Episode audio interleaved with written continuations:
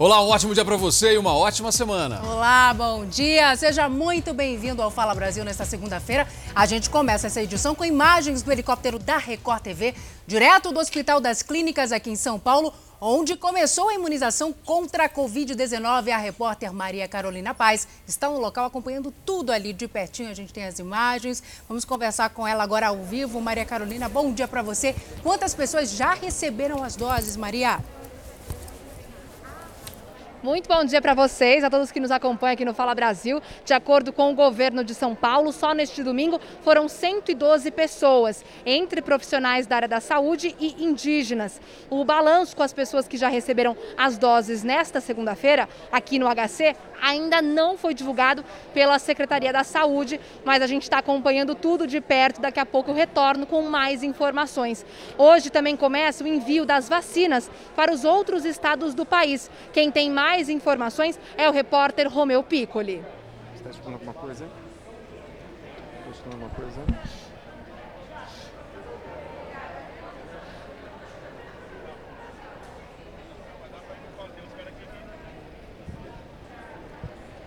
Oi, bom dia. Nós estamos aqui no Centro de Distribuição de Logística em Guarulhos, perto do Aeroporto Internacional, onde o ministro da Saúde, Eduardo Pazuello, se reuniu com os governadores para acompanhar de perto esse envio das 6 milhões de doses. De acordo com o Ministério da Saúde, os imunizantes serão distribuídos considerando os grupos prioritários e a proporção de cada estado. Daqui a pouco eu volto com todas as informações para o Fala Brasil.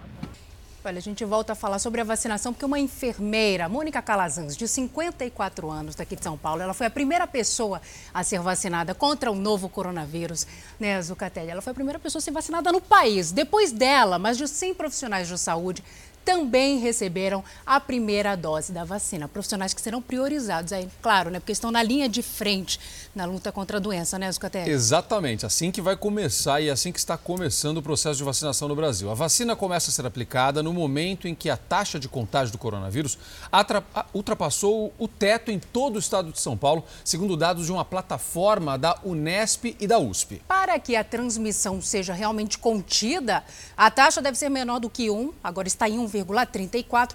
E esse aumento está relacionado às festinhas lá de fim de ano que a gente falou muito Avisamos. aqui, exatamente, no final do ano passado. Vamos olhar na reportagem. Às 13h30 da tarde de domingo, Mônica Calazans foi vacinada no Hospital das Clínicas de São Paulo. A primeira brasileira imunizada no país contra o novo coronavírus é uma enfermeira de 54 anos. Mônica trabalha na UTI do Hospital Emílio Ribas, principal centro de doenças infecciosas do país. Ela faz parte do grupo de risco, tem hipertensão e é diabética. Vim da onde eu vim, da minha origem, pessoa humilde, para mim isso é um orgulho ímpar. Estou fazendo parte da história dessa vez. A primeira dose da Coronavac, vacina fabricada pelo Instituto Butantan em parceria com a China, foi aplicada em outros profissionais da saúde logo em seguida. Foi uma espera muito grande, né? Principalmente nós da área da saúde. Nós... Isso, gente, é, é, é marcante para nós da área da saúde e eu espero que seja para todos. Logo depois, o governo anunciou ainda que as mais de 4 milhões e 600 mil doses da vacina empenhadas ao governo federal já estariam sendo encaminhadas a um depósito do próprio Ministério no Aeroporto Internacional de Guarulhos. Em entrevista exclusiva à Record TV, o governador João Dória falou sobre as estratégias de vacinação. Que o Ministério possa distribuir para os estados brasileiros e iniciar a imunização. E quero, inclusive, destacar que o PNI, Programa Nacional de Imunização, estabelece a proporcionalidade por população para a quantidade de vacinas, que cabe a São Paulo, ao Rio de Janeiro, Minas Gerais e assim sucessivamente a todos os estados brasileiros e mais o Distrito Federal. Com essas doses, o governo federal deve começar a campanha nacional de imunização marcada já para esta quarta-feira. No estado de São Paulo, segundo a Secretaria de Saúde, a vacinação já avança para profissionais de hospitais e escolas da rede pública nas cidades de Campinas, Ribeirão Preto, São José do Rio Preto, Marília e Botucatu. A partir daí, quando que as outras cidades começam a ter também a vacinação? Como é que vai funcionar isso? Eh, na sequência, imediatamente, há uma sequência no processo de vacinação. Por óbvio, você não consegue vacinar todos ao mesmo tempo, mas já iniciando com velocidade e com a experiência que tem em São Paulo, através da Secretaria de Saúde, no programa de imunização. Que tenha vacina para todo mundo, é isso que nós esperamos. Olha, vamos ver então como vai funcionar a vacinação no estado de São Paulo assim que as doses foram entregues, forem entregues aos municípios. Veja. Na primeira etapa serão vacinados todos os profissionais da área da saúde, dos setores público e privado, além dos indígenas e quilombolas. Na sequência, começa a imunização para pessoas com mais de 60 anos. Primeiro os idosos com mais de 75 depois, entre 70 e 74. Na sequência, entre 65 e 69 e, por fim, entre 60 e 64 anos. Depois de 21 dias, estes grupos retornam para tomar a segunda dose. A segunda etapa de vacinação, para quem tem menos de 60 anos, ainda não foi definida. Para facilitar o cadastro dos grupos prioritários, o governo de São Paulo criou um site. É o portal Vacina Já Nele, a pessoa pode fazer uma espécie de inscrição e consultar os locais de vacinação. Lembrando que, agora, só podem se registrar os profissionais de saúde e os indígenas. O pré-cadastro não é um agendamento, mas vai garantir um atendimento mais rápido nos postos de vacinação e evitar aglomerações. A imunização já começou na cidade de São Paulo e, de acordo com o governo, a previsão é que comece no estado inteiro já a partir de quarta-feira, junto com o restante do país.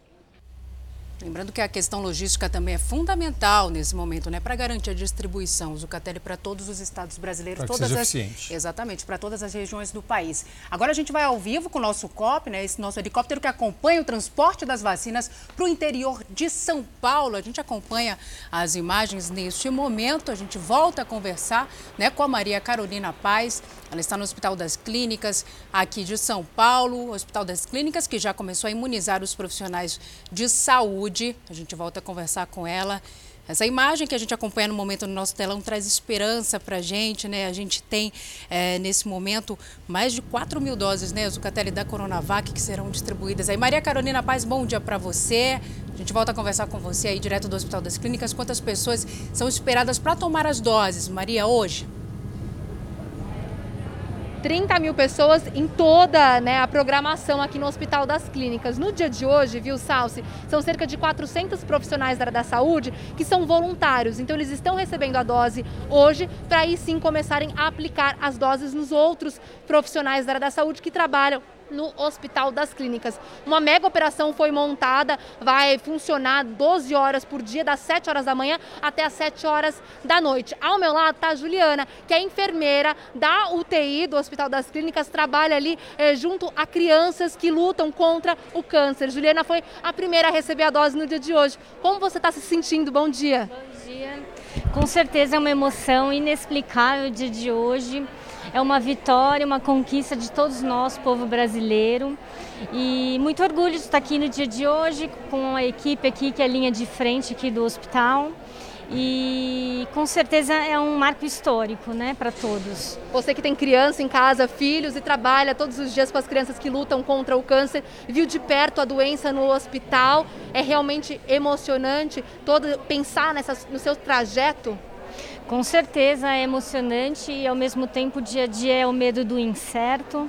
É, nós da linha de frente todo dia sem saber se vamos ou não levar o vírus para casa e ao mesmo tempo sofrimento dentro do hospital, vendo o desespero do incerto por aqueles que estão contaminados e seus familiares que também mal podem acompanhar, né? Então é uma situação muito difícil para todos nós. Perfeito, Juliana, muito obrigada pelo seu trabalho e agora obrigada. vai trabalhar aqui como voluntária nos próximos dias vacinando essas cerca de 30 mil pessoas profissionais da área da saúde. Salso, como você disse, realmente a palavra é esperança, felicidade, alegria é o que a gente escuta e vê no sorriso, né, no rosto das pessoas por aqui. Salso, volto com você.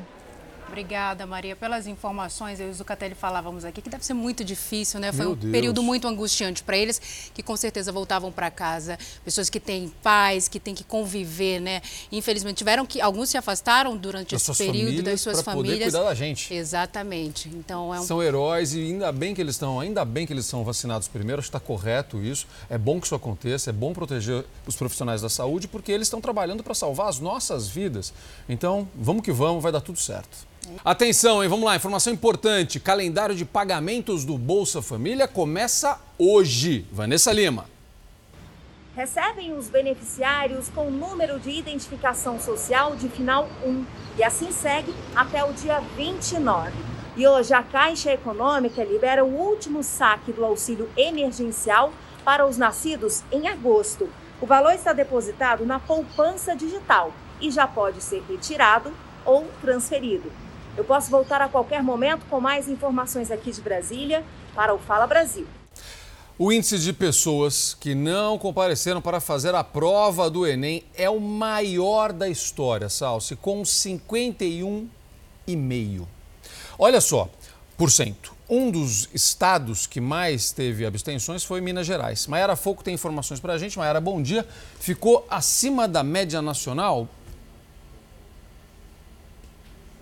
Olá, bom dia Zucatelli, bom dia Salsi. Olha sim, aqui em Minas Gerais mais de 300 mil pessoas não foram fazer a prova. Isso representa 52,8% dos candidatos. Os relatos dos estudantes que compareceram às provas são de salas vazias, apesar de existir a lista completa com o um número determinado pelo MEC. De acordo com o ministro da Educação, Milton Ribeiro, o número de candidatos que não compareceram ao primeiro dia de provas chegou a quase 3 milhões de alunos em todo o Brasil. Salsi. Obrigada, Mayara, pelas suas informações. Agora, esse é um assunto que ainda divide muitas opiniões. Tem muita gente que acha que essa prova não deveria ter acontecido, não é, Zucatelli? Tem um detalhe em tudo isso. Muitos estudantes foram impedidos de fazer a prova do Enem devido à lotação das salas. Aí fica a questão, né? Será que faltou organização, melhor planejamento? Isso aconteceu aqui em São Paulo e em todos os estados da região sul também. Para a gente entender, é, quase 6 milhões de estudantes se inscreveram para fazer o exame, com exceção do Amazonas. Todos os estados e o Distrito Federal realizaram a prova. O que acontece com esses estudantes que não fizeram, que não puderam entrar? Vai ter uma diferença agora na avaliação de cada estudante? Vamos entender na reportagem. O ministro da Educação, Milton Ribeiro, disse que realizar o Enem era necessário para não prejudicar os alunos que se prepararam e que não iria piorar a situação da pandemia no país. Todos os cuidados possíveis. Nós não podíamos mais dispensar o Enem, não apenas porque nós íamos prejudicar demais até os alunos mais pobres, mais humildes. Seriam os maiores prejudicados. Para evitar aglomerações, os portões abriram meia hora mais cedo e as salas tiveram capacidade reduzida. Aqui nesse local de prova, vários alunos foram dispensados do exame depois que a capacidade de 30 pessoas por sala foi atingida. Bruno foi um desses alunos. Ele e mais 10 candidatos não realizaram a prova. Mas como é que eu vou remarcar a prova? Eu vou fazer uma prova diferente do que quem está fazendo a prova hoje? Em outro dia eu me preparei a prova, pra, eu me preparei para fazer a prova hoje. Eu estudei durante um ano e meio para fazer a prova hoje. Cadê a organização? Eles não teriam que ter preparado já? Se tem 6 mil, 4 mil, 3 mil alunos, então vamos preparar a sala para isso. Isso é uma situação que precisa ser averiguada. Então nós vamos verificar o que, que o responsável pela sala vai escrever na ata. E a partir daí, então, a gente vai assegurar que ninguém será prejudicado em relação a isso. Pois é, a questão é essa, exatamente o questionamento da entrevistada, né? Se eles, se eles receberam toda essa quantidade de inscrição, não deveriam estar preparados? A gente vai ao vivo até Brasília agora com a repórter Vanessa Lima para saber qual é a orientação agora para esses alunos que foram literalmente barrados no local da prova por causa da lotação das salas. Vanessa, bom dia para você. Bom dia, Salsi. Olha, o presidente do INEP, Instituto Nacional de Estudos e Pesquisas, explicou que esses casos de alunos barrados em sala de aula por causa da lotação ocorreram em 11 dos mais de 14 mil locais de provas. E quem se sentir prejudicado poderá pedir a reaplicação das provas nos dias 23 e 24 de fevereiro. Esse pedido precisa ser feito a partir do dia 25 de janeiro. Como a gente viu aí na reportagem, Alexandre Lopes ressaltou que será feita uma análise do relatório do responsável pela sala de aula. E dessa maneira será possível identificar o motivo que o estudante não compareceu ao Enem. Nesse caso aí da superlotação. Além desses casos, mais de 8 mil candidatos vão fazer a reaplicação do exame porque sentiram sintomas de doenças infecto-contagiosas e por isso não compareceram. Zucatelli. Obrigado, Vanessa. Vamos acompanhar isso de perto, né? Porque, claro, que os estudantes e os familiares estão muito ansiosos para uma explicação de como vai ficar essa situação. Vamos acompanhar. O ministro da Saúde, Eduardo Pazuello, disse agora de manhã que a vacinação começa hoje às 5 da tarde em todo o país. O desacordo nas datas entre o governo federal e o estado de São Paulo acabou em troca de acusações entre Pazuello e João Dória. Foi logo depois da aprovação do uso emergencial das vacinas por unanimidade pela Anvisa. Em Brasília, o uso emergencial da vacina foi destaque nas redes sociais de autoridades. Rodrigo Maia, presidente da Câmara dos Deputados, disse que o dia entrou para a história e que as vacinas ficarão disponíveis para a população brasileira. O presidente do Senado, Davi Alcolumbre, ressaltou que a vacina é essencial para que os brasileiros possam retomar as rédeas da vida. E Gilmar Mendes, ministro do STF, destacou que em dias tão duros, a aprovação do uso emergencial de vacinas serve de alento e parabenizou a Anvisa pelo trabalho. O uso emergencial de 8 milhões de doses foi aprovado por unanimidade pela diretoria colegiada da Anvisa, em quase seis horas de votação. Essas vacinas estão certificadas pela nossa Anvisa. Elas foram analisadas por nós, brasileiros, em um tempo, o menor e o melhor tempo, estabelecido por nossos especialistas. Confie na Anvisa. Confie nas vacinas que a Anvisa certifica. E quando elas estiverem ao seu alcance, vá e se vacine. Instantes depois da aprovação da agência, o ministro Eduardo Pazuello iniciou o discurso em rede nacional. Nós poderíamos, num ato simbólico ou numa jogada de marketing, iniciar a primeira dose em uma pessoa. Mas em respeito a todos os governadores, prefeitos e todos os brasileiros, o Ministério da Saúde não fará isso. Você sabia que tudo que foi comprado pelo Butantan foi com recursos do SUS? Todas as vacinas? Não foi com um centavo de São Paulo? Em entrevista coletiva em São Paulo, o governador João Dória rebateu. A vacina do Butantan só está em São Paulo e no Brasil porque foi um investimento do governo do estado de São Paulo, ministro. Não há um centavo até agora, até agora, do governo federal para a vacina, nem para o estudo, nem para a compra, nem para a pesquisa, nada.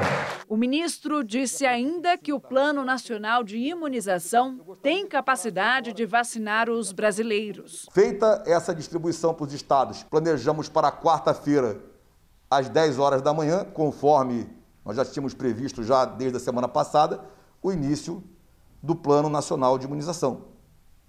Ao mesmo tempo, em todos os estados, em pontos focais definidos por cada estado. A resposta de Pazuello foi referente ao governo de São Paulo, que começou a imunizar mesmo antes da Anvisa assinar o extrato que permite o uso.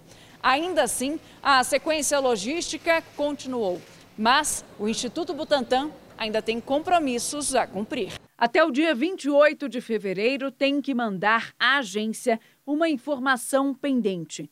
A capacidade da Coronavac de gerar anticorpos nas pessoas vacinadas. Caso isso não aconteça, a autorização pode ser suspensa. A AstraZeneca deve vir da Índia, mas ainda não tem previsão de chegada. Outra vacina que pode ser liberada no Brasil é a Sputnik V, imunizante da União Química, em parceria com o Fundo Russo de Investimento. Na sexta-feira, o grupo farmacêutico pediu à Anvisa autorização para o uso emergencial de 10 milhões de doses no Brasil. Segundo o laboratório, as doses estariam prontas até o final de março. O problema é que a Anvisa só aceita pedidos de uso emergencial de laboratórios que já estejam realizando estudos da vacina na fase 3 no Brasil. A Sputnik já está sendo usada pela Argentina e por Belarus. Em nota, a União Química informou que não teve o pedido negado. Apenas informações adicionais teriam sido solicitadas, o que é procedimento padrão nas agências reguladoras. Olha, a Semana dos Brasileiros começou com muita esperança depois da aprovação do uso emergencial das duas vacinas contra a Covid. Mas em meio a muita expectativa, a população ainda tem muitas dúvidas sobre esse assunto. Daqui a pouquinho a gente fala sobre isso, né, Escateri? Antes a gente vai chamar o Romeu. Né? É isso Romeu sim, Pico, porque ele... o Romeu Pico está chamando a gente justamente para mostrar a saída das vacinas aqui de São Paulo rumo aos outros estados. Pode falar, Romeu. Diga, meu amigo.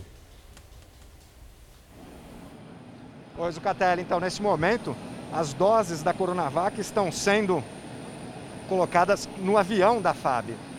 O ministro Eduardo Pazuello falou hoje na, na cerimônia de entrega aos governadores do estado, aqui em Guarulhos, que todas as 6 milhões de doses serão entregues aos estados ainda hoje.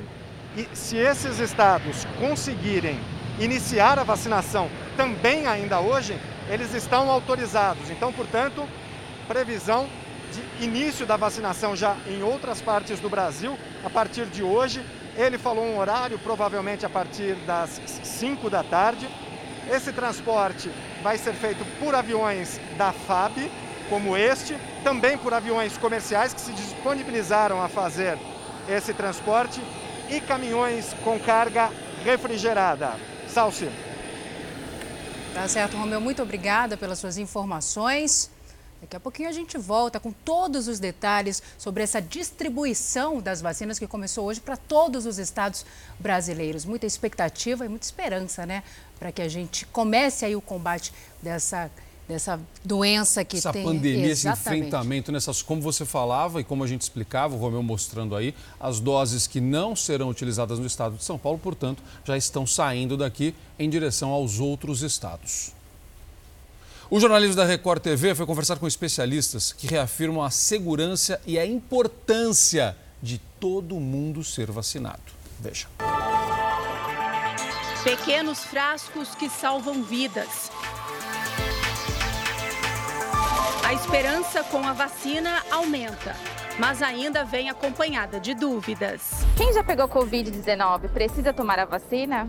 Pode e deve, porque quem já pegou pode até estar protegido da doença porque já pegou, mas a gente não tem certeza. Vacinas de diferentes fabricantes estão sendo negociadas pelo governo federal, responsável pelo Plano Nacional de Imunização. A de Oxford foi desenvolvida com a farmacêutica AstraZeneca, em parceria com a brasileira Fiocruz, que em breve deve produzir a vacina no Brasil. Ela foi aprovada em sete países, onde já foram aplicadas mais de um milhão de doses. Eu tenho medo da doença, da Covid-19. Eu não tenho medo da vacina. A doença é devastadora. A vacina é segura porque tem a ciência que está sendo desenvolvida é, por trás desta vacina para que ela chegue a toda a população. Se eu tomo a primeira dose da vacina de um laboratório, eu posso tomar a segunda de outro laboratório diferente? Por enquanto não é recomendável, porque ninguém testou as vacinas em combinação. O recomendado é que siga o protocolo mesmo, tomou a primeira dose com uma, toma a segunda dose com a mesma. Outra vacina já mais próxima dos brasileiros é a Coronavac. Nós estamos dentro do Instituto Butantan em uma área muito especial. Aqui acontece o processo de envase da Coronavac, a vacina contra o coronavírus. A Coronavac foi desenvolvida pelo laboratório chinês Sinovac, em parceria com o Instituto Butantan em São Paulo. E inicialmente o Brasil terá 46 milhões de doses, sendo que 6 milhões vieram prontas da China e as outras 40 milhões de doses vão ter o processamento finalizado aqui no Instituto Butantan. A vacina é uma imitação da doença, mas ela engana o nosso sistema imune, o nosso organismo, e faz a gente produzir anticorpos, produzir células de resposta que, quando o vírus de verdade chegar, a gente já vai estar tá prontinho para responder. A gente vai reconhecer esse vírus, vai saber quem ele é, vai ter todas as armas para brigar com ele, porque a gente já foi enganado pela vacina. O Butantan estima disponibilizar as 46 milhões de doses da Coronavac até o final de março. Quem tem algum tipo de, de alergia pode tomar vacina? Vai depender do tipo de vacina, então a melhor coisa para quem tem qualquer condição que esteja com dúvida, alergia, uma doença autoimune, qualquer dúvida, pergunte para o seu médico se você pode tomar a vacina que está disponível na sua cidade, no seu estado, porque vão ser vacinas diferentes. O Plano de Imunização Nacional prevê que o governo federal adquira e distribua as doses de vacinas para os estados de acordo com cotas proporcionais à população. Cada estado deve elaborar e implantar um plano de vacinação para seus municípios. No momento onde a maior parte das pessoas estiver vacinada, o vírus vai deixando de circular, ele vai sumindo da comunidade. Então, a vacina é a melhor estratégia de saúde pública. Tarde, é isso? Pode deixar. Olha, só para reforçar uma informação, a gente estava conversando aqui, a vacinação nos outros estados começa hoje às 5 horas da tarde, como foi informado hoje nessa, nesse pronunciamento do ministro Pazuello lá no aeroporto. A informação inicial é que começaria na quarta-feira, mas isso foi antecipado e, portanto, hoje nos estados, chegando as vacinas, deve começar ainda hoje por volta de 5 horas da tarde. Está tudo se ajustando ainda, é. né? Tudo é novo. É, a partir da aprovação da Anvisa no domingo, a coisa vai sendo organizada e era isso que a gente estava esperando mesmo. As doações de cilindros de oxigênio estão chegando a Manaus ainda bem, mas a situação nos hospitais da cidade ainda é desesperadora. Crítica. Ontem eu vi uma imagem na rede social que cortou o coração. Um homem sendo retirado de casa morto, porque ele não conseguiu leito num hospital. E a questão é a seguinte: as pessoas estão morrendo em casa, o número de mortes em casa cresceu, como a gente falou aqui no Fala Brasil na semana passada, e as pessoas que conseguem um leito no hospital sofrem, porque o hospital não tem oxigênio, né? Então você não tem para onde correr. Enquanto isso, as forças de segurança trabalham para fiscalizar o cumprimento do toque de recolher na cidade. Ponte bloqueada, ruas vazias, toque de recolher.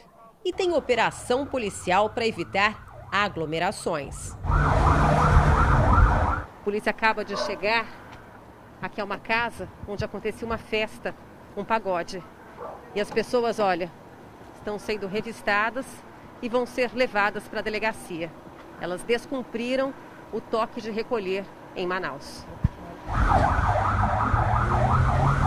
Em outro ponto da cidade, dois homens numa moto tentam escapar da fiscalização trocam tiros com os policiais e acabam presos. Combater a violência no ápice da pandemia para dar fôlego para os médicos. É impedir que pessoas que venham a ser feridas, venham a ser é, lesionadas por briga, por facada, por acidente de trânsito, venham a congestionar mais ainda o sistema hospitalar. Os hospitais nunca ficaram tão cheios. Não há vagas em lugar algum. Você não já não trouxe ele aqui? Sim. Então qual é a diferença de você levar um pouquinho mais lá no 28 de agosto? E você não pode fazer nada também não? Como eu falei, nossa urgência, ela está com Ah, meu amigo, eu não trabalho nessa área. Se você que trabalha nessa área não quer fazer, imagine eu, meu amigo. Não tem vaga, não sei. De urgência já está com o paciente entubado. Não tem como a gente receber um paciente assim. Então eu vou botar o paciente aonde? O paciente é este homem que sangra porque caiu da moto. Ele foi socorrido por um taxista e levado para o serviço de pronto atendimento, que atende casos de urgência e emergência.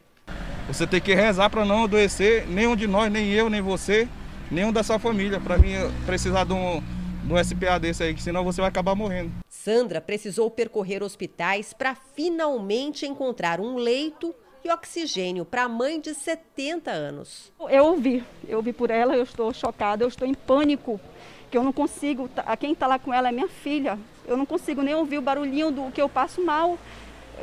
Você ouvir do médico que ela só ia ter oxigênio se esperasse alguém para morrer na UTI, gente, é muito duro, é muito, a gente desespera. O risco de morrer por asfixia é o maior medo dos que tratam os doentes em casa por causa da superlotação. É gente que enfrenta o calor e o risco de contágio.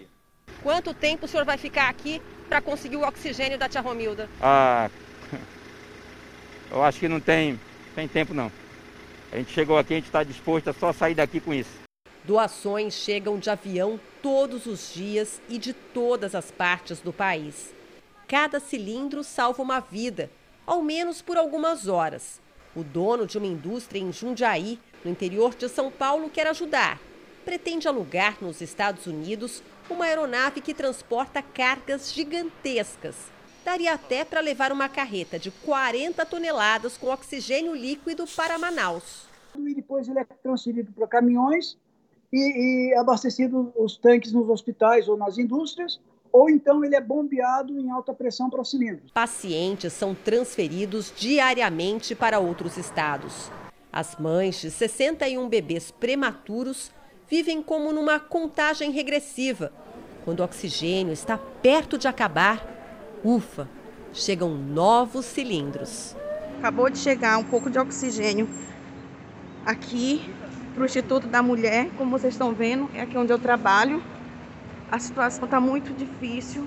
Nem todo mundo teve a mesma chance. Na porta do maior hospital da cidade, uma câmara frigorífica guarda os corpos daqueles que não puderam esperar. É uma daquelas tristes estatísticas que ninguém gostaria de dar. Na capital do Amazonas, foram realizados, em média, 200 enterros por dia neste novo pico de pandemia. Metade de pessoas que não resistiram à Covid-19. Nós estamos no maior cemitério público de Manaus. Esta ala acaba de ser aberta. Estão aqui algumas das pessoas que morreram nos últimos sete dias. Morreram Antônia, Elisângela, Silas e um torcedor do Flamengo. Nunca tanta gente partiu de uma vez só por aqui. Às vezes, não tem nem cortejo. Vem a máquina com um coveiro de branco e o enterro é breve, sem família e sem choro. É, infelizmente, é o, é o Brasil da desigualdade, dos abismos sociais, né? Eu costumo dizer que enquanto a população do norte e do nordeste do Brasil não for tratada né, com dignidade, isso aí é falta de dignidade, gente. a gente não vai para frente, não tem, justificativa. não tem justificativa. E não falta só oxigênio, falta tudo é. nesse momento. Itens é básicos. Evidente, né? É, itens básicos para que essas pessoas sejam atendidas nesses hospitais. Né? Mas esse problema também é antigo, vem lá de trás. Então, é, isso agora, infelizmente, explodiu né, na crise, mas é importante para que a gente enxergue problemas antigos que acontecem no norte e no nordeste do Brasil. A gente vai para lá agora conversar com o Fred Rocha, que está em Manaus. Fred, bom dia para você. Qual, qual é a situação nesse momento? Muito bom dia, Salsi. Bom dia para todo mundo. O nível de oxigênio nos hospitais aqui de Manaus está mais controlado. É que nesse fim de semana chegaram carregamentos do governo federal e doações, mas ainda há o medo de que ele volte a faltar. É alta a necessidade por dia nos hospitais daqui da capital por oxigênio. São necessários mais de 76 mil metros cúbicos. Também a taxa de hospitalização nos leitos de UTI por Covid-19 continua elevada, acima de 90%. Por enquanto, o estado já transferiu mais de 70 pacientes com a doença para outros quatro estados brasileiros e o Distrito Federal. Desde o início da pandemia, mais de 230 mil pessoas adoeceram aqui no Amazonas por conta da Covid-19. O número de mortes já passa de 6 mil, é um número considerado elevado. Somente nesse domingo, 184 pessoas foram enterradas nos cemitérios públicos e privados daqui de Manaus. 82 dessas pessoas morreram por Covid-19 Importante falar que também desses 184 enterros, 30 pessoas acabaram morrendo em casa. A falta de oxigênio durante esse período aqui em Manaus pode trazer sérias consequências ao governador do estado e também à prefeitura. É que a Procuradoria-Geral da União pediu ao STJ que abra um inquérito para apurar eventual omissão dos órgãos do executivo. Zucatelli, Obrigado, Fred. Tem que investigar mesmo. A gente vai acompanhar essa investigação de perto, com certeza absoluta. Olha, informação que acaba de chegar: o governo do Rio Grande do Norte recebeu 12 pacientes do Amazonas com Covid-19. O avião da Força Aérea Brasileira pousou na madrugada de hoje em Natal. Enfermeiros e médicos acompanharam o transporte. O governo do Rio Grande do Norte afirma que o estado não corre risco de sofrer com a falta de oxigênio e tudo está preparado para que esses pacientes recebam o tratamento da melhor forma forma possível, ainda bem. Um advogado entrou na justiça para não usar máscara e não ser punido pela Prefeitura de Florianópolis. Fabiana Paza, bom dia. Ele teve sucesso? Conseguiu? Olá, bom dia. Ainda não. O pedido do morador aqui de Santa Catarina foi negado em duas instâncias. O advogado disse que existem, segundo ele, inúmeros estudos científicos que defendem que as máscaras são indicadas apenas aos doentes de Covid-19 e aos profissionais de saúde na linha de frente. Em sua decisão, o desembargador criticou o negacionismo do morador de Florianópolis, chamando-o de ciência de WhatsApp. Após perder em primeiro grau, o advogado decidiu recorrer à segunda instância, mas acabou levando uma bronca do desembargador do Tribunal de Justiça de Santa Catarina, que impôs nova derrota ao advogado. Aqui em Florianópolis, a multa para quem sair à rua sem o item de proteção contra o novo coronavírus passa dos mil reais. Salce. Obrigada, Fabiane, pelas informações. E uma mulher, Zucatelli, que descumpriu ordens para manter o isolamento social, teve que pagar uma multa também lá no Paraná. O Guilherme Rivaroli está por dentro desse assunto. Rivaroli, bom dia para você. Parece que ela fez um acordo, é isso? Explica melhor para gente. Bom dia para você, Salsi, para o Zuca, para todo mundo. Foi isso mesmo que aconteceu. A mulher fez um acordo com o Ministério Público e precisou pagar 700 reais para não responder criminalmente nesse caso. Mesmo sabendo que ela estava com a Covid-19, que estava contaminada pelo coronavírus, ela viajou para outra cidade no período que deveria cumprir o isolamento obrigatório, colocando outras tantas pessoas em risco, além de contribuir com a disseminação da doença aqui no estado. A identidade, o município onde essa mulher vive, são mantidos em completo sigilo. O caso foi no final de maio e, na ocasião, a mulher concordou que estava ciente da obrigação de ficar em quarentena até o início de junho, para quem infringir a determinação do poder público destinada a impedir introdução ou propagação de doença contagiosa, cabe uma pena de um mês a um ano de prisão. A vacina chegou. Absurdos assim, a gente só espera não ver mais. Voltamos aos estúdios do Fala Brasil. Apesar do apelo para as pessoas ficarem em casa, a movimentação nos aeroportos brasileiros tem sido intensa nesse período de férias. Você vai ver daqui a pouco no Fala Brasil. Os casos de estelionato, que é quando uma pessoa engana a outra e não usa violência, dispararam no Brasil durante a pandemia. Olha, os golpes têm se diversificado cada vez mais. Bandido, quando quer aprontar, consegue. Para trabalhar, não consegue, mas para criar golpe é terrível. Para não cair nessas armadilhas, a gente precisa de muito cuidado. Veja. Tudo começou com uma ligação para Dona Maria das Graças. Do outro lado da linha, golpistas informando que o cartão dela estava sendo usado em Guarulhos, no estado de São Paulo. E que tinha feito uma compra de R$ 5.556. Aí eu falei que não tinha condição porque eu morava em São Paulo, eu morava em Contagem e a compra estava sendo em São Paulo. Aí falou comigo que tinha clonado meu cartão. Os golpistas orientaram a idosa a bloquear os cartões. Para isso, ela teria que passar os dados para um suposto policial civil. A pessoa também esteve na casa de Dona Maria para buscar os cartões. Assim, os golpistas conseguiram efetuar duas compras usando a conta dela. Prejuízo de 5 mil reais. Esses crimes são contemplados pelo artigo 171 do Código Penal, o estelionato. Um crime em que a lábia e a mentira são as principais armas. E em 2020, essa prática tão antiga disparou no Brasil, subiu quase 60%. No Rio de Janeiro, o número de estelionatos subiu de 37.068 em 2019 para 45.011 em 2020, aumento de 21,4%. Na Bahia, em 2019, foram 18.403 casos, em 2020, 24.165, ou seja, 31,3% a mais. No Espírito Santo, os crimes subiram de 13.682 para 22.133, acréscimo acréscimo de 61,7%. Em Minas Gerais, somente os crimes de estelionato virtual tiveram um aumento de 116%. Em 2019, foram 7.671 e em 2020, 16.622. A pessoa que está te ligando, que realmente é do banco ou que é da telefonia, ela já tem seus dados. Então você não precisa de passar nenhum dado por telefone. Se a pessoa falar, ah, mas Coitado, a pessoa me perguntou, eu fiquei sem graça de responder. Você nunca deve ficar sem graça de responder. Simplesmente falar, ó, oh, eu vou ligar para o meu gerente e confirmar as informações. Ligue mais tarde. É isso. Aí a gente tem que tomar cuidado. Eles estão ali para pegar alguma informação nossa. A gente tem que tomar cuidado, sempre.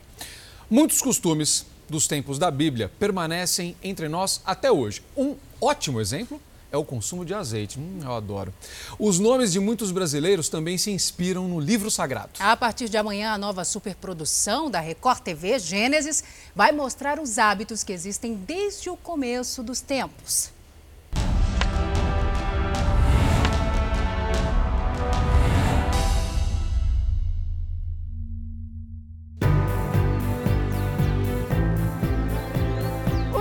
Oliveiras, árvores de raízes profundas que brotam mesmo depois de longos períodos de estiagem ou mesmo de muita chuva. Por isso, são símbolo de perseverança e fertilidade desde os tempos bíblicos. Na Serra da Mantiqueira, em São Paulo, elas tomam toda a montanha. Estamos em uma fazenda produtora de azeite com 11 mil pés de oliveiras plantados ela tem algumas exigências. Uma delas é uma temporada de frio durante o ano para que ela possa florescer e frutificar, né? É uma planta que gosta de muita luz, de, de sol, ela aguenta bem a seca, porém ela precisa dessa temporada no inverno de um frio mais intenso para que então ela dê flores e frutos. Na última safra foram produzidos 4 mil litros de azeite, de sementes que vieram da Espanha, Itália e Grécia. Após a colheita, começa todo o trabalho de poda, que é fundamental para garantir que os pés de oliva fiquem desse tamanho. Isso ajuda em todo o trabalho que é feito manualmente. É assim que as azeitonas trazidas da Europa se tornam azeites com notas do solo brasileiro. Foram as oliveiras que confirmaram a boa notícia que Noé e a família aguardavam. Depois de sete meses fechados na arca com os animais, eles precisavam de um sinal de que as águas do dilúvio tinham baixado. A cena na novela Gênesis é uma das passagens mais importantes. Uma pomba trouxe a confirmação que Noé tanto esperava: um ramo de oliveira no bico. As águas minguaram sobre a terra! Junto com o trigo e o vinho, as oliveiras representavam a riqueza da terra prometida há mais de 4 mil anos. E por aqui também chegaram para garantir o sustento de muita gente. Só tinha eu de funcionário. Hoje a gente tem quase 30 funcionários na fazenda. O bairro aqui tudo valorizou muito com a chegada das oliveiras aqui. Com o tempo e novas técnicas, o azeite ganhou sabores, aromas e colorações diferentes. Para quem vive dos frutos das oliveiras, uma sensação sempre especial. O ramo de oliveira é o símbolo da paz, né?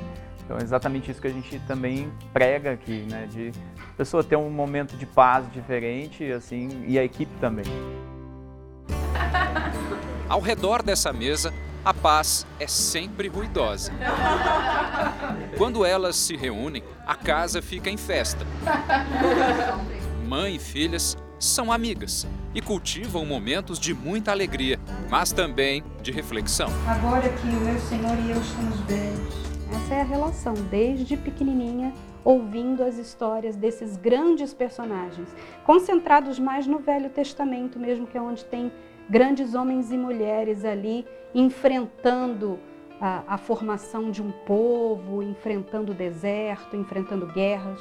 Então, o Velho Testamento é muito rico nesses personagens. A Rosana nunca teve muitas dúvidas na hora de escolher o nome das quatro filhas. Rebeca, Ruth, Sara e Ana comprovam uma forte tradição dos brasileiros, ter a Bíblia Sagrada como fonte de inspiração. Por que isso, Rosana? Então, cada uma das minhas filhas, eu procurei na Bíblia uma inspiração do momento em que eu estava vivendo. Então, cada nome com seu significado representava um momento da minha vida. A Rebeca mais velha é a que começa. Na língua original, o hebraico, significa que une, que liga. Tudo que eu aprendi, tudo que me formou, a pessoa que eu sou hoje, é, o caráter que eu tenho hoje e a fé que eu, que eu tenho hoje, graças aos ensinamentos que eu tenho da minha mãe. E veio a segunda filha, Ruth. Ruth significa é, amizade, companheira. Então, eu imaginei que o, a minha filha Ruth iria fazer uma companhia para minha filha mais velha, Rebeca. Significa amiga, fiel, e na história, na própria na Bíblia diz que a Ruth foi fiel à sua sogra, Noemi. Então, esse companheirismo, essa fidelidade. E a terceira, Sara, fecharia a família. E vai ser a caçula. Então eu escolhi Sara por ser princesa. Por muitos anos eu chamei assim de minha princesinha. Inclusive por isso que eu é, sou firme na fé hoje, por conta da história da Sara. Ela esperou por vários anos junto com Abraão e, e esperou na fé. A história que a jovem se refere será mostrada na novela Gênesis. Sara, mulher de Abraão, é um dos nomes fortes da novela. É vivida pela atriz Adriana Garamboni. Deus falou comigo, Sarai. Mas vamos voltar à família de São Paulo, porque Sara não é a caçulinha. Anos depois veio a Ana. E a Ana, ela representa na Bíblia é, graça, misericórdia. Aos 12 anos, ela dá exemplo para muita gente grande. Por que, que é legal a gente ler a Bíblia? Para conhecer um pouco mais do, do passado, é, para ter um sentido. Tem tanta coisa boa na Bíblia, tantas palavras que ajudam em momentos, já me ajudaram em vários momentos também. Gênesis, a nova superprodução da Record, vai passar por histórias de mulheres fortes como Sara, casada com Abraão, e Rebeca, mulher de Isaac. Eu quero passar tudo isso para o meu filho, para ele ter a mesma força, a mesma fé e garra que eu tenho, baseado assim na, no meu nome, nos personagens e a força que eles tiveram lá no passado. Muita expectativa. Olha, acesse o r7.com e confira 30 curiosidades sobre a superprodução Gênesis, que estreia amanhã, terça-feira. Apesar dos apelos para que as pessoas fiquem em casa, muita gente não abre mão das viagens neste período de férias. Mas é bom ficar ligado, viu? Porque 108 países têm restrições para a entrada de brasileiros. E quem já viajou corre o risco de não conseguir voltar para casa, pelo menos por enquanto. Mesmo com os casos de Covid-19 aumentando no país, os brasileiros não estão dispostos a deixar de aproveitar o período de férias. Para muita gente, o risco de contrair ou disseminar a doença não é motivo para deixar de viajar. Aproveitando as férias do pessoal do, da filharada, né? Esse período é que a gente tem para a gente viajar e conhecer o Brasil, né? Alguns passageiros não abrem mão de ver os familiares, mesmo sabendo do risco. Não vale, né? Mas tem horas que a gente tem que se dispor e ir, né? Nos 32 aeroportos administrados pela Infraero, os voos comerciais tiveram 2 milhões de passageiros no período do final do ano, entre 18 de dezembro e 4 de janeiro. Os voos internacionais também estão saindo lotados. Mas atualmente, apenas brasileiros com residência na Europa, passaporte europeu ou com parentescos de primeiro grau com cidadãos do continente estão sendo admitidos para embarcar. Resido no Reino Unido. É, você precisa provar residência ou ser cidadão britânico. O grande problema em viajar agora, mesmo que você escolha um país que esteja aberto, é que as regras podem mudar a qualquer momento. E quem insiste corre o risco de não conseguir voltar. E não dá para reclamar com a companhia aérea. Se ele estiver impossibilitado ou proibido de viajar, ele terá que aguardar a autorização daquele estado, daquele país, para que ele possa dar continuidade à sua viagem, seja para o outro destino ou para o retorno até o Brasil. Segundo o Conselho de Cidadania de Brasileiros no Reino Unido, cerca de 3 mil brasileiros estão tentando voltar para o Brasil e não conseguem. O Amit, por exemplo, é israelense, mas mora no Brasil há três anos. Ele foi visitar a família na Inglaterra e, por não ter o passaporte brasileiro, não consegue voltar. Eu tenho alguns compromissos, ok? O Brasil agora é meu país. Não sei como, por que eu não posso voltar quando eu, eu sou residente permanente. Hoje, 108 países, entre eles os principais da Europa e os Estados Unidos, estão com restrições para a entrada de brasileiros. Neste caso, as viagens para estes locais estão suspensas ou o passageiro terá que atender a requisitos rígidos. Por isso, para não ter dor de cabeça, o indicado é ficar em casa e adiar as viagens de lazer. O ideal é que respeitem esse período de quarentena, ou seja, esse período, ah, ah, e fiquem em casa, evitem essas viagens, só extrema, em extrema necessidade. Primeiras doses da vacina contra a Covid-19 já tem destino. O carregamento está preparado para embarcar para o estado do Rio de Janeiro. Segundo o Ministério da Saúde, 10 estados e o Distrito Federal vão receber as doses. A previsão é que as 6 milhões de vacinas, fora as que estão ficando aqui em São Paulo, o restante delas chegue hoje aos estados, que podem iniciar imediatamente a campanha de imunização. E atenção, uma mulher passou uma semana mantida em cárcere privado pelo próprio companheiro aqui em São Paulo.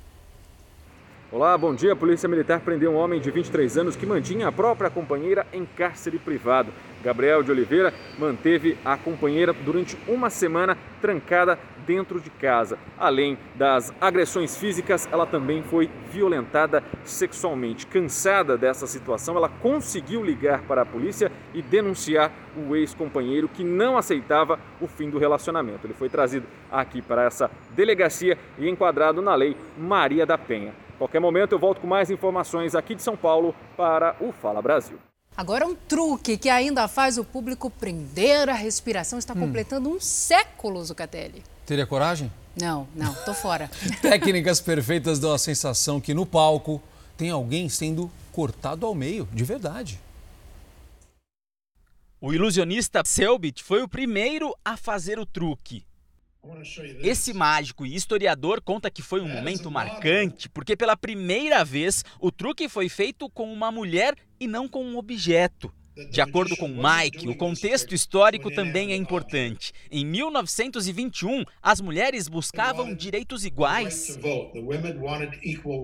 A data é comemorada por mágicos do mundo todo e ganhou uma celebração especial em Londres, onde o truque aconteceu pela primeira vez. E apesar de toda a inovação tecnológica, os ilusionistas garantem que esse feito será comemorado por pelo menos mais 100 anos. Essa é a adaptação do famoso David Copperfield.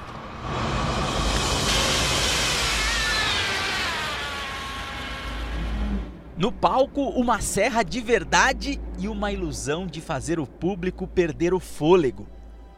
O americano confessa que, em busca da maior perfeição, chegou a ser cortado algumas vezes pela lâmina. Uma busca rápida pela internet consegue revelar qual é o truque usado para que os olhos acreditem no que a mente humana não consegue compreender. Talvez o maior legado das ilusões seja que o público gosta mesmo é de acreditar que a mágica pode existir, mesmo que por apenas alguns minutos. Sabe que é truque, mas adoro assistir. Nossa, não tem coragem, certeza? Não, tô fora. Seguinte, os nomes mais registrados em cartório no ano passado são Helena e Miguel. Nomes comuns. O meu tenho certeza que não é, né? Salse da... Como é que é? Não pode falar não, o resto? Não, não, não. não. Fala Salse da Encarnação, não. pode falar. Você tá ferrado, hein? Mas não é sempre assim, viu? Um casal de Minas Gerais luta na justiça para registrar o filho com o nome barrado pelo cartório. Essa reportagem é para minha mãe, viu? Dona Socorro. Em uma rápida pesquisa na internet, encontramos nomes bem estranhos registrados em cartório. As inspirações são variadas e mostram a criatividade do povo brasileiro. Ácido acético etílico da Silva.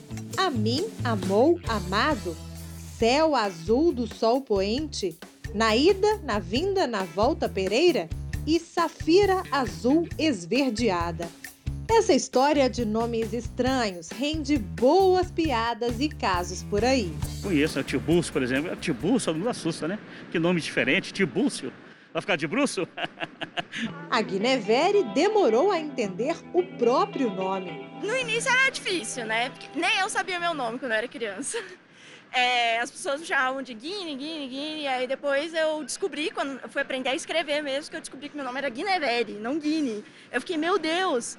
Mas depois de um tempo a gente acostuma. Se para alguns a situação é engraçada, para outros o assunto é sério. Para evitar certos tipos de constrangimento, uma lei permite aos funcionários de cartórios o direito de negarem o registro de crianças se eles acharem que o nome escolhido pode gerar sofrimento no decorrer da vida. E foi o que aconteceu em Patos de Minas, no interior de Minas Gerais. O nome do bebê foi escolhido bem antes dele nascer. Yugner tem dois meses e todo um enxoval personalizado. Só não tem certidão de nascimento. O cartório da cidade se recusou a registrar a criança com esse nome. Os pais, então, é, insistiram, né, na, não se conformaram com essa recusa, insistiram na realização do registro e por isso ele suscitou, né, o oficial é, do cartório, ele suscitou uma dúvida ao juiz para que seja esclarecido se esse registro deve ser feito ou não. Os pais procuraram a justiça para tentar o registro. Ninguém do cartório quis gravar entrevista, mas, de acordo com o funcionário, Yugner foi considerado um nome que pode causar algum tipo de constrangimento à criança no futuro. A decisão é amparada por lei que prevê que os oficiais de cartório não registrarão nomes que possam expor pessoas ao ridículo. Este advogado especialista em direito civil explica que tanto a decisão do escrivão quanto a do juiz são subjetivas. E por isso, mesmo que a justiça bata o um martelo com a negativa de registro, os pais podem insistir com a tentativa. Se o juiz disser, não, realmente eles estão certos, é caso de negativa, ele também não precisa se conformar com isso. Aí é o caso ele procurar um advogado e fazer um eventual recurso. Van Rocres, esse é o nome desse jornalista de Belo Horizonte. Van vem de Vanei, que é a minha mãe. Ro vem de Rogers, que é meu irmão do meio.